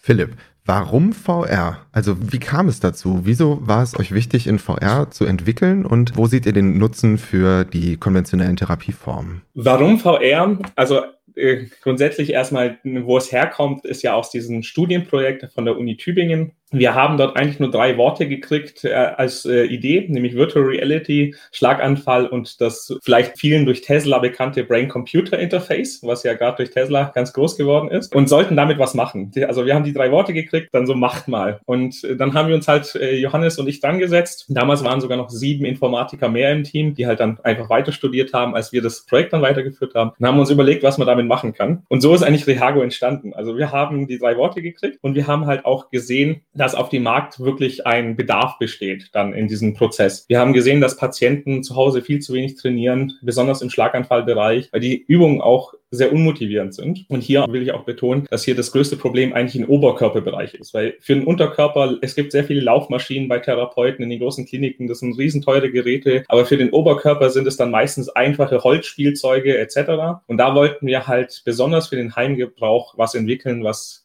unterstützt. Und vielleicht hier als Ergänzung, warum VR? Wir basieren ja auf diesem Thema der Spiegeltherapie und da ist eine Immersion wichtig, also dass es einem so vorkommt, als würde man hier was machen, was so, äh, real erscheint und deswegen ist die VR da eine besonders gute Umgebung, weil da diese Immersion sehr groß ist. Und wir haben einen Vorteil mit der VR, dass wenn die VR-Brille jemand aufzieht, das wirklich einen so ein bisschen wie die reale Welt vorkommt, Steuerung sehr einfach ist und das auch sehr gut mit alten Menschen funktioniert. Das ist zwar nicht so gleich intuitiv zu verstehen, VR, große Technik funktioniert mit älteren Menschen, aber es funktioniert wirklich gut. Sobald sie die Brille aufhaben, läuft es recht intuitiv auch bei den älteren Menschen voran. Ja, also ich erinnere mich ja nur mal an äh, die Einführung von der äh, Nintendo Wii-Konsole von vor vielen Jahren. Ich meine, die war auch äh, ein Stück Technik, Technik, was jetzt vielleicht nicht sofort mit älteren Menschen assoziiert werden würde, aber die haben dann trotzdem in den Seniorenzentren damit gebowlt und äh, intuitiv verstanden, was sie da machen müssen. Und VR ist ja eigentlich so gesehen nur dessen Erweiterung Erweiterung und eine Fortführung dieser Immersion, dass man halt das Ganze auch äh, real, also virtuell real ähm, im, im Raum erleben kann. Also quasi sich selbst in einer Umgebung noch sieht und dass das gerade irgendwie auch bei älteren Menschen funktioniert, das habe ich auch schon feststellen können und das finde ich auch immer sehr, sehr interessant. Es ist halt viel, viel greifbarer als jetzt so, wenn es nochmal um Spiele geht, als der Game Controller, so aus meiner Erfahrung, ne, wo dann irgendwie die Knöpfe gedrückt werden müssen. Ja, erstmal danke dafür. Und du hast jetzt schon gesagt, der Ansatz ist halt Apoplex, also Schlaganfall. Das heißt, euer System Rehago, das zielt komplett auf den Bereich Apoplex Schlaganfall ab oder gibt es noch andere Anwendungsbereiche oder sind da vielleicht welche sogar in Planung? Also wir konzentrieren uns gerade auf den Schlaganfallbereich mit der halbseitigen Lähmung. Eigentlich geht es in Zukunft einfach um die Ergotherapie zu digitalisieren. Also alles, wo die Ergotherapie eingesetzt wird. Das ist von MS, Parkinson, einfach im Pflegeheim. Die Möglichkeiten sind recht groß. Das ist eher die bürokratischen Hürden, die davor stehen, wenn man so ein Produkt entwickelt im Medizinbereich, dass man da halt für alles evidenzbasierte Studien braucht. Und das ist halt, wenn man also alle Probanden gleichzeitig machen würde, dann bräuchte man eine Studie mit mehreren hunderttausend Patienten. Das geht einfach nicht. Das realistisch nicht möglich. Und so fangen wir jetzt im Schlaganfallbereich an, weil wir da halt den größten Bedarf gesehen haben. Eine sehr große Gruppe. Also wir haben ja mit 270.000 Schlaganfällen in Deutschland jährlich äh, eine riesige Patientenanzahl. Und deswegen ist das unser Kernbereich. Aber in Zukunft wollen wir das auf jeden Fall erweitern erweitern. Ja, wer mit mir spricht, der weiß, ich bin auf Parkinson-Patienten spezialisiert. Ich freue mich immer, wenn es da auch Anwendungen gibt, weil seitdem ich selbst VR nutze, und das tue ich halt auch schon seit ein paar Jahren so im privaten Bereich gerne, denke ich, das ist das ultimative Tool für die Therapie und finde immer schade, wenn nicht so technikinteressierte oder technisch versierte Menschen das halt noch nicht so erlebt haben oder noch nicht so kennen oder das halt nur vom Jahrmarkt irgendwie kennen, so also quasi als Achterbahn fahren, dass die halt, weil ihnen übel geworden ist, noch nicht verstehen können, dass das Ganze so ein äh, interessantes Tool sein kann. Und ich wollte noch kurz was ergänzen ergänzen für Hörer, die jetzt vielleicht mit dem Begriff Spiegeltherapie noch nicht unbedingt was anfangen können, weil du ja auch äh, gesagt hast, euer System basiert auch zu teilen äh, auf den Prinzipien der Spiegeltherapie. Und bei der Spiegeltherapie ist es halt so, es kommt ja ursprünglich auch aus dem Bereich Amputation, ist dann übertragen übertragen auf den Bereich Schlaganfall, so dass dann halt die betroffene Seite hinter einem Spiegel, also jetzt in dem Fall vielleicht der Arm, versteckt ist und die nicht oder weniger betroffene Seite dann halt im Spiegel sich spiegelt und dementsprechend dem Gehirn vorgegaukelt wird über die Spiegelneuronen so, dass die im Spiegel betroffene Seite quasi doch Aktivität hat. Ne? Also dass man quasi durch das Bewegen der weniger betroffenen Seite im Spiegel sieht, dass vorgegaukelt wird, man würde die linke, wenn es jetzt die betroffene Seite wäre, besser bewegen können. Und funktioniert das in eurer Software so ähnlich? Also wie kann ich mir das vorstellen? Wie wird das umgesetzt? Genau, also vielleicht für alle Hörer ist es wirklich mal interessant, das auch selber zu machen. Also nehmt euch mal einen Spiegel oder googelt mal Spiegeltherapie, nehmt euch dann einen Spiegel zu Hause und macht das mal. Das Gefühl ist echt faszinierend, was dadurch entsteht. Kann ich nur empfehlen, einfach mal auszuprobieren, weil das ist, also das ist wirklich seltsam, wenn man plötzlich die gesunde Hand oder die andere Hand im Spiegel sieht, die sich anders bewegt, als man das Gefühl hat, ist das echt faszinierend. Äh, wie das bei uns im VR funktioniert ist, unsere VR-Übungen basieren alle darauf, dass man halt was mit den Armen macht und das sind halt zwei virtuelle Arme, die sich bewegen. Und hier wird einfach auch zum Beispiel in der, im Spiegeltherapie-Modus wird der gesunde Arm verwendet, um die Bewegung anzuregen. Und man sieht dann in der virtuellen Welt, wie sich der eingeschränkte Arm bewegen würde und die Übung durchführt. Das ist genau das Prinzip dieser illusorischen Bewegung, den wir anregen wollen. Man muss sagen, es ist nicht ganz so realistisch, weil VR ist halt immer noch eine digitale Welt. Aber es funktioniert schon sehr gut bei den Patienten. Aber dazu muss ich noch was sagen, ich, weil ich habe immer das Gefühl, wenn ich eine VR-Brille auf habe und wenn die Umgebung zu realistisch aussieht, aussehen möchte, habe ich sogar einen Bruch in meiner Immersion. Also vielleicht ist das nur bei mir so, aber tatsächlich, umso comichafter und einfacher etwas aussieht, umso besser kann ich damit umgehen, umso mehr glaube ich das. Natürlich glaube ich nicht, dass ich mich in einer Comicwelt befinde, aber umso mehr funktioniert es für mich und umso realistischer es aussieht. Vielleicht ist, bin es nur ich. Also ihr seid die Entwickler und die, die äh, daran geforscht haben, umso komplizierter das aussieht, umso weniger glaube ich das. Auch wenn Größenverhältnisse da nicht stimmen, wie sie im echten Leben sind und das bricht dann für mich wieder immer die Immersion. Wie äh, sieht das denn optisch aus? Also wie kann ich mir das vorstellen, wenn man eure Software benutzt? Ähm, vielleicht sollten wir zuerst nochmal einen Schritt zurückgehen zur Hardware. Was genau setzt man sich denn da auf den Kopf und was hat man denn da? Was braucht man denn dafür? Also Schritt zurück zur Hardware. Wir verwenden die Pico VR. Das ist eine chinesische Firma, die VR-Brille herstellt, die besonders für den medizinischen Bereich gut nutzbar ist, weil sie zum Beispiel desinfizierbare Einlagen hat, die auch leichter zu reinigen ist und für uns ganz wichtig ein mobiles Gerät ist. Also das ist eine VR-Brille. Man kann sich das so vorstellen wie diese früher diese Handy-VR-Brillen, so ein Pappkasten, wo ein Handy drin ist, nur viel moderner. Man braucht keinen PC, man braucht keine zusätzlichen Systeme, sondern es ist ein All-in-One-System. Also man setzt sich eine VR-Brille auf, hat dann noch zwei Steuerungs Controller in der Hand und dann kann man loslegen. Das ist, worauf das basiert.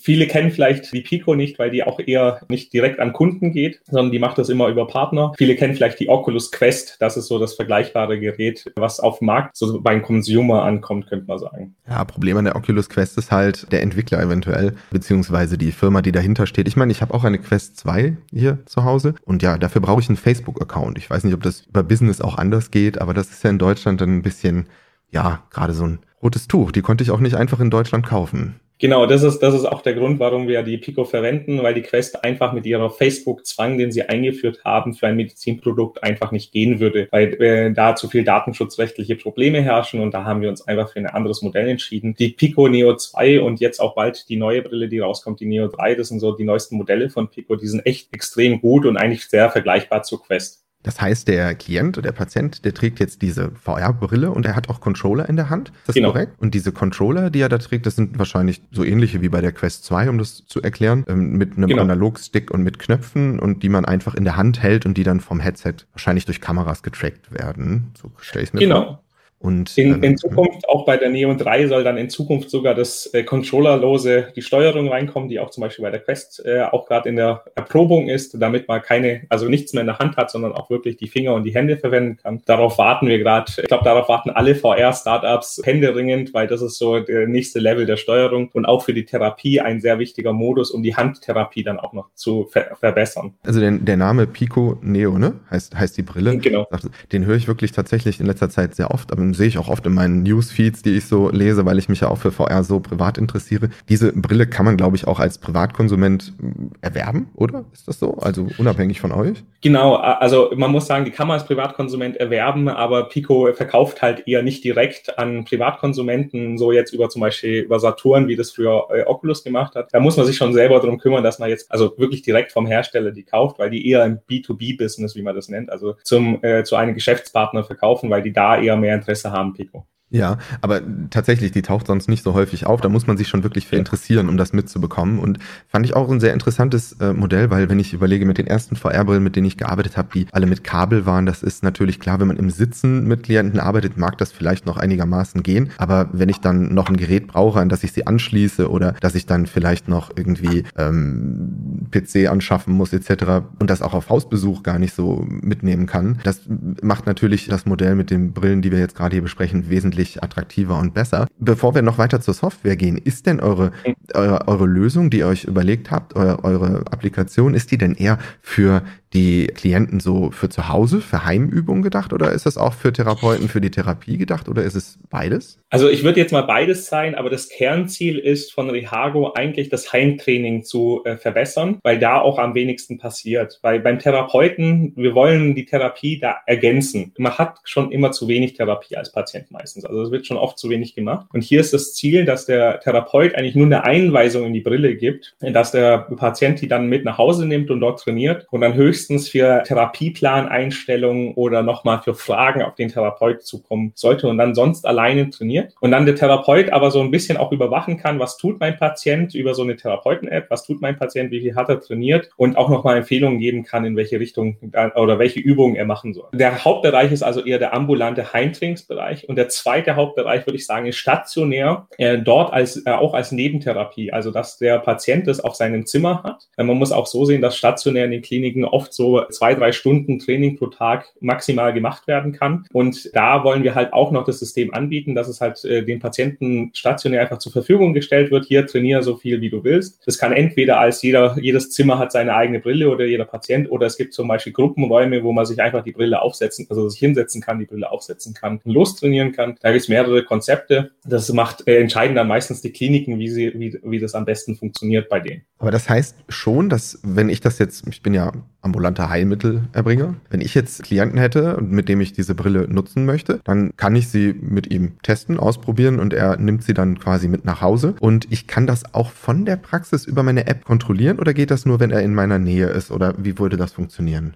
Also derzeitig geht es noch nur aus der Nähe, also der Patient müsste herkommen, dann kann man sich die Daten sozusagen in dem Moment runterladen. In Zukunft wollen wir da wirklich ein telemedizinisches Interface einbinden. Da sind wir derzeitig auch dabei, eine kleine Förderung auch nochmal von der Stadt Leipzig einzufahren, damit wir das finanziert kriegen, genau diese Entwicklung für diese telemedizinische App. Das liegt einfach daran, dass bei diesen telemedizinischen Sachen halt der Datenschutz extrem hoch sein muss und das halt entwicklungstechnisch ein bisschen aufwendig ist. Aber in Zukunft, also ich würde sagen, so innerhalb eineinhalb Jahre wollen wir da wirklich ein komplettes telemedizinisches medizinisches Interface. Der Traum ist, dass man von zu Hause, also der Therapeut theoretisch von zu Hause den Patienten zu Hause in der VR-Brille begleiten kann, unterstützen kann und nochmal beraten kann. Auch in VR?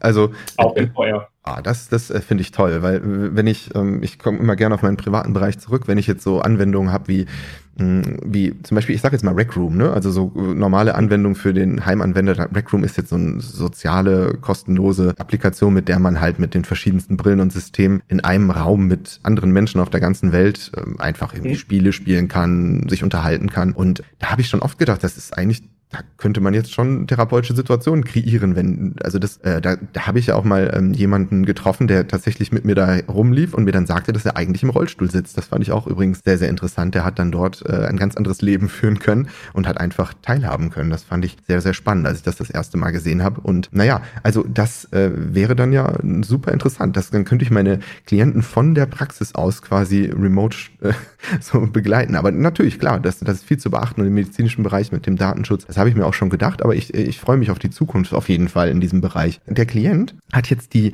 Brille aufgesetzt. Was sieht er da? Was gibt es da für Möglichkeiten in eurer Software und wie ist die aufgebaut optisch? Also erstmal, wenn er die Brille aufsetzt und Rehago startet, dann kommt er bei uns erstmal in so ein gemütliches Wohnzimmer und hat ein Menü vor sich, damit er Spiele starten kann, also solche Trainingsspiele. Was er sieht, ist, er, wenn er nach unten guckt, sieht er einen virtuellen Körper, seine zwei Arme, die er bewegen kann und mit dem Arm kann er dann wie mit einem Laserpointer, den er dann aus dem Finger zeigt, kann er dann ein Spiel auswählen. Es funktioniert so ein bisschen, könnte man sagen, wie beim Programme durchschalten beim Fernseher dass man sich ein Programm aussucht und dann das Programm startet. Und dann derzeitig haben wir noch so recht einfache Spiele, weil wir derzeitig auch in der frühen Phase unterwegs, also von der frühen Phase bis Phase, also Phase B, Phase C, Phase D unterwegs sein wollen. Äh, und die Spiele, also mal, zum Beispiel hat man so ein virtuelles Holzlabyrinth, wo man eine Kugel durchbringen muss, eine Kugel balancieren muss auf dem Brett. Ein Spiel, was sehr beliebt ist, ist unser Asteroidenblocken. Man ist im Weltall, hat ein Schild in der Hand, Asteroiden fliegen auf einen zu, man muss die Asteroiden abwehren. Also es ist wirklich ganz äh, da gibt es unglaublich viele Möglichkeiten. Dann haben wir noch so kognitive Spiele, wo äh, zum Beispiel einfach nur Rechenaufgaben gemacht werden, wo man so eine Rechnung vor sich hat, dann paar Zahlen um die Rechnung rum und die richtige Zahl dann in die Rechnung schieben muss. Äh, Memory kann man spielen und da soll aber in Zukunft noch viel, viel mehr dazukommen. Also unser Ziel ist wirklich 100, 200 Spiele in den nächsten Jahren zu entwickeln, weil das ist auch das Wichtige für den Patienten. Das müssen, also das sind so wie kleine Handy-Games. So eine Spielrunde darf höchstens zwei bis drei Minuten eigentlich gehen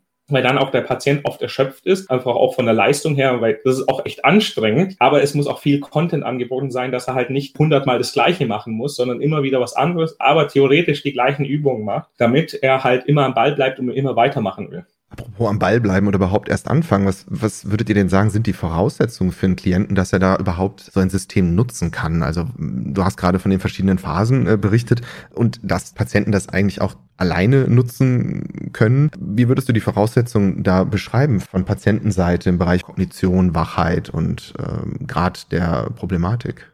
Also ich muss sagen, das ist äh, sehr weit gefächert. Äh, also die Patienten, die es alleine mit nach Hause nehmen, die müssen na klar äh, kognitiv äh, schon eine gewisse Fähigkeit haben, auch äh, im Arm eine gewisse Fähigkeit, also mindestens im gesunden Arm muss gut funktionieren. Der eingeschränkte Arm äh, muss eigentlich nicht funktionieren für die Spiegeltherapie. Das kann man sich alles mit einer Hand aufsetzen, aber es muss ein gewisser Grad Selbstständigkeit sein oder eine Pflegeperson, die unterstützen kann. Hier würde ich aber sagen, dass die kognitive Fähigkeit, also man muss mindestens einen Fernseher gut verstehen können, damit das funktioniert. Und da haben wir aber mit Patienten auch sehr gute Erfahrungen gehabt. Wenn es dann in den stationären Bereich geht, da gibt es ja, besonders wenn es jetzt ganz früh in der Phase B ist, sind viele ja gerade erst so am Wachwerden, äh, verstehen, was passiert. Da wollen wir auch in Zukunft wirklich ganz einfache Anwendungen Anwendungen machen. Also zum Beispiel der Patient sitzt am Anfang nur im Wohnzimmer und wird dann aber wirklich auch vom Therapeuten begleitet, der alles auch auf diesem Tab, also wir haben auch eine Tablet-App, wo der Therapeut alles sehen kann, was der Patient sieht, also ihn wirklich begleiten kann und dann, dann sagt, hey, zeigen Sie auf die Tür, zeigen Sie auf den Schrank, dann Entspannungsvideos anbieten, wo er einfach für 15 Minuten zum Beispiel im Wald sitzt, meditieren kann und oder ganz leichte Atemübungen äh, kriegt, also wirklich so Entspannungsübungen. Deswegen ist es schwierig zu sagen, ab welcher Phase. Das kommt wirklich von Patient zu Patient, ist unterschiedlich unterschiedlich. Also man muss kognitiv verstehen, dass es eine VR-Brille ist, die man sich da aufsetzt und was da passiert, so ein bisschen muss man auf jeden Fall verstehen. Ja, na klar. Die eine Frage, die ich noch habe, ist, gibt es eigentlich für den Therapeuten oder auch für die Motivation des Klienten messbare Werte des Erfolgs oder dass man irgendwie erkennen kann, dass sich was verändert hat durch vielleicht auch dieses Training? Also wir messen bis jetzt in der App eher nur Punktestände, wie viel hat der Patient erreicht und die Verbesserung da. Das liegt aber auch dran, dass das einfach, wenn man sobald man medizinische Messdaten hat, auch die Zertifizierungsstufe des Produktes steigt auf ein Medizinprodukt der Stufe 2a. Das ist ganz wichtig, dass das ein bisschen dann komplizierter auch ist und da arbeiten wir dran, soll in Zukunft kommen. Was wir aber machen, um zu zeigen, dass das Produkt auch funktioniert ist, wir haben derzeit eine Pilotstudie am Laufen mit 50 Patienten, die das System jetzt für sechs Wochen ausprobiert haben. Die Ergebnisse sind bis jetzt sehr gut gut. Wir werden die Studie wahrscheinlich im nächsten Monat auch dann veröffentlichen, damit wir auch hier zeigen können, wie Rehago funktioniert. Und auch bis ab Juni, Juli ist eine größere Studie mit 300 Probanden geplant. Das ist dann eine größere Studie, wo wir wirklich auch mit einer Vergleichsgruppe arbeiten. Also da werden ungefähr 160 Leute Rehago anwenden, ungefähr 160 die Spiegeltherapie. Und dann werden wir vergleichen, besonders in den Bereichen Adherenz und wir messen mit, das ist so ein Functional Independent Measurement Score heißt das. Das ist einfach eine eine, äh, eine Messmethode, die in der Therapie eingesetzt wird, um die alltäglichen Fähigkeiten zu messen und zu testen. Und das werden wir in der Studie durchführen. Also da wird es bald Ergebnisse geben, die zeigen, wie gut auch das Ganze funktioniert Was mich noch interessieren würde, neben der Studienlage, ist, wie wird das System denn von Patienten und Klienten wahrgenommen? Was gibt es denn da für Feedback? Vielleicht nicht nur von Patientenseite, sondern auch von, von Ärzten, weil ich oft die Erfahrung mache, wenn ich mit meinen neuen Therapiekonzepten komme, egal wie evidenzbasiert die weltweit auch sein mögen, dass es manchmal schwer ist, so etwas zu etablieren. Und gerade bei VR stelle ich mir vor, das ist halt nicht für jeden direkt greifbar und verständlich, wie das funktioniert und was das bringen könnte und wirkt erstmal ein bisschen magisch. Wie sind da eure Erfahrungswerte? Was hört ihr so vielleicht entweder von Klienten oder Therapeuten oder Ärzten? Ich fange mal mit einer kleinen Anekdote an, die dazu sehr, sehr gut passt, die mir passiert ist. Wir waren in der Sozialstiftung in Bamberg unterwegs. Das ist eine große Klinik. Dort am Tag der offenen Tür haben wir Rihago präsentieren dürfen. Und da ist so eine Familie auf uns zugekommen, also Mutter, Tochter und Kind äh, von der Tochter. Die Mutter war schon so ungefähr 70, 80. Ich habe jetzt nicht genau gefragt, deswegen kann ich das jetzt nicht genau sagen. Und die Tochter hat halt so gesagt, komm, probier doch mal aus. Du brauchst es zwar noch nicht, aber wer weiß, wie es in Zukunft aussieht und schau es dir doch mal an. Und die Mutter hat am Anfang dann gleich gesagt, nee, nee, will ich nicht, will ich nicht, zieh ich nicht an. Und die Tochter hat sie dann überredet gekriegt. Wir haben ihr die Brille aufgesetzt. Nach fünf Minuten musste ich sie dann bitten, die Brille auszuziehen, damit jemand anderes auch mal darf. Sie setzt die Brille ab und sagt, es macht ja richtig Spaß. Also die Hürde ist oft sehr groß, dass man das aufsetzen will. Und deswegen arbeiten wir hier auch sehr mit Therapeuten zusammen beim Patienten, damit da die Hürde kleiner ist. Wenn der Therapeut was empfiehlt, wird es oft auch vom Patienten sehr schnell angenommen und ausprobiert. Und sobald sie es ausprobiert haben, haben wir wirklich eine sehr, sehr hohe Akzeptanz von unserem Gerät gehabt bis jetzt. Es gibt immer Patienten, die das aber dann auch als Spielerei sehen und das nicht machen wollen. Das will ich jetzt auch gar nicht leugnen. Bei vielen Therapeuten kommt es auch sehr, sehr gut an, das System. Hier muss ich auch sagen, dass wir auch noch mitten in der Entwicklung stehen und hier auch oft die Therapeuten nach sehr kritischem Feedback auch extra fragen. Also wir sagen, gibt uns kritisches Feedback, sagt, was schlecht läuft, weil nur so können wir es besser machen. Deswegen ist auch das Feedback recht kritisch gerade noch, weil wir daran arbeiten, dass das System sich ständig verbessert.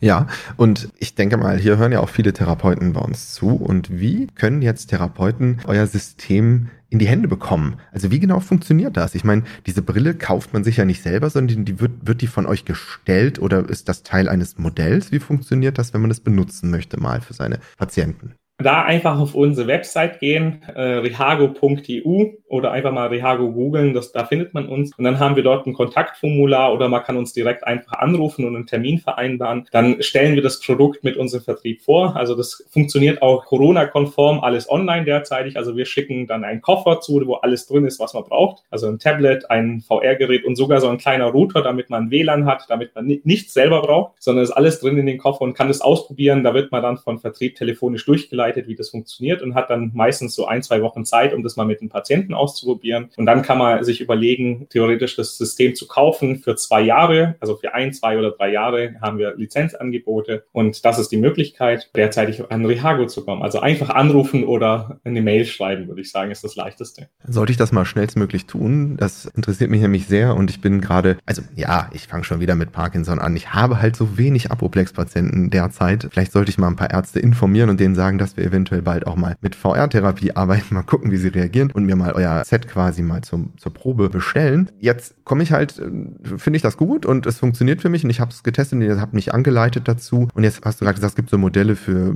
ein, zwei Jahre und die bezahlt der Klient dann selbst oder die bezahlt die Praxis oder wie genau stellt ihr euch das vor oder was schlagt ihr da vor? Also hier muss ich sagen, das kommt immer auf die Größe und auf die Menge der Brillen an, die man am Ende holt. Das sind andere Preismodelle für kleine Praxen und für große Kliniken. Wie es dann am Ende läuft, ist, dass man es dem Patienten empfiehlt und dann verschreiben kann in Zukunft. Also wir arbeiten derzeitig an der Verschreibbarkeit von Rehago, die dann, wenn alles gut läuft, Mitte des Jahres dann auch möglich ist. Ja, das denke ich mal wäre auch der Weg, ne? weil ich möchte auch eigentlich gar nicht, dass meine Patienten nochmal draufzahlen müssen, weil wenn es eine wirkungsvolle Therapie ist und das quasi den Behandlungserfolg maximiert und eventuell sogar Kosten in der ambulanten Heilmittelversorgung einsparen kann, weil längere und größere Therapieintervalle und Zeiten dadurch eingespart werden, dann sollen sie dafür auch nicht draufzahlen müssen. Und deswegen finde ich das schon mal gut, dass ihr da dran seid und finde das sehr interessant und hoffe, dass das bald möglich ist. Und sonst äh, ist es aber schon so, dass die Brille, die der Klient bekommt, dann mit eurem, mit dem, dass der Router, also der gehört quasi dazu und dieses System ist in sich dann auch geschlossen. Das ist nicht nochmal mit dem Internet verbunden oder für andere Zwecke zu nutzen, oder? Also der, derzeitig äh, ist es, wie gesagt, ein geschlossenes System. Das, der Router ist äh,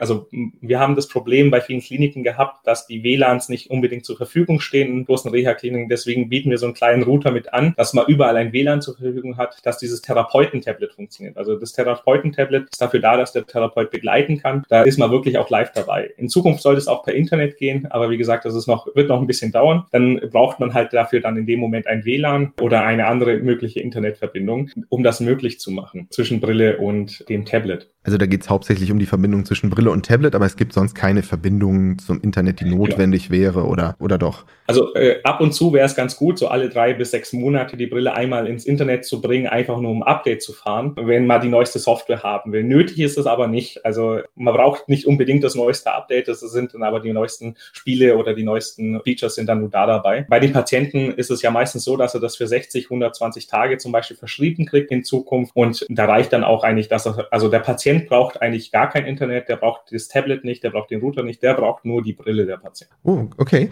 Das klingt auf jeden Fall super spannend. Also äh, ich wünschte, wir wären schon an dem Punkt, weil dann wäre ich sofort dabei und würde meinen Klienten, den paar Apoplex-Patienten, die ich jetzt habe, wir haben ja schon ein paar, würde ich das jetzt sofort äh, ans Herz legen. Gerade, doch, da habe ich jetzt ein paar im Kopf. Also das fände ich schon ganz interessant, äh, das zu machen. Aber da sind wir ja alle dran und ich hoffe einfach, dass durch diesen Podcast oder durch überhaupt das Reden darüber und nochmal durch die Begeisterung, die ich dafür habe, irgendwie wir schaffen können, dass das Ganze noch schneller populärer wird und auch äh, wahrgenommen wird. Ne? So, und bis jetzt habe ich so in meinem privaten Umfeld halt den Eindruck, das kommt so langsam. Es ist auch ein bisschen dank der Quest 2 ist es halt so, dass es so, so langsam ankommt im Bewusstsein. Und ich glaube halt einfach, wenn ich jetzt in meinem Verwandten- und Bekanntenkreis jemand hätte, der jetzt einen Schlaganfall hat oder so, ich würde sofort sagen, okay, wenn er fit genug ist, dann zu arbeiten, äh, lass uns mal mit dem VR-Headset arbeiten. Also ich denke, dass da auch eine Generation gerade so wächst, die da noch offener wird und auch äh, Ärzte sind da sehr offen. Ich äh, habe eigentlich so für mich das Wichtigste klären können. Also ich finde das super spannend und ich finde auch euer äh, Konzept super und freue mich, dass ihr da so dran seid, weil auch, was du am Anfang gesagt hast, mit diesem Fokus, dass in, in, dass in Reha-Kliniken immer so der Fokus auf der unteren Extremität zu liegen scheint. Also diesen Eindruck habe ich halt manchmal auch, manchmal natürlich nur, ähm, wenn dann Klienten zu mir kommen und sagen, ja, ich kann schon ganz gut stehen und ich kann auch gut laufen und wir haben auch viel gemacht, äh, aber mit, mit den Händen, das klappt immer noch nicht so. Und da hatte ich mal einmal eine Klientin, die tatsächlich auch ein VR-Headset in einer Reha-Klinik mal ausprobiert hat und die wollte das dann auch mit mir weitermachen und da war ich einfach überfordert und wusste gar nicht so richtig, äh, was ich da machen sollte und dafür das Gespräch mit euch und du hast das jetzt super dargelegt, so dass ich hoffe, dass ein paar Therapeuten da auch Lust drauf bekommen, das auch für sich so zu entdecken. Ne? Und es scheint ja unkompliziert zu sein, das mal auszuprobieren. Ja, vielleicht kann ich noch ergänzen für die Podcast-Hörer, die das jetzt hören werden. Wir suchen auch Kliniken, die Interesse haben, mit uns jetzt zusammenzuarbeiten. Wir sind auch noch an Studienkliniken interessiert, die mitmachen wollen für unsere größere Studie. Also da gerne auf uns zukommen. Dann schauen wir, welche Möglichkeiten wir haben, das auch in der Groß-, also wirklich in einer Studie mit durchzuführen. Da ist man sozusagen hautnah dabei beim Testen, wie Rihago funktioniert. Seid ihr auch offen für Input, weil ich habe ganz viele Ideen.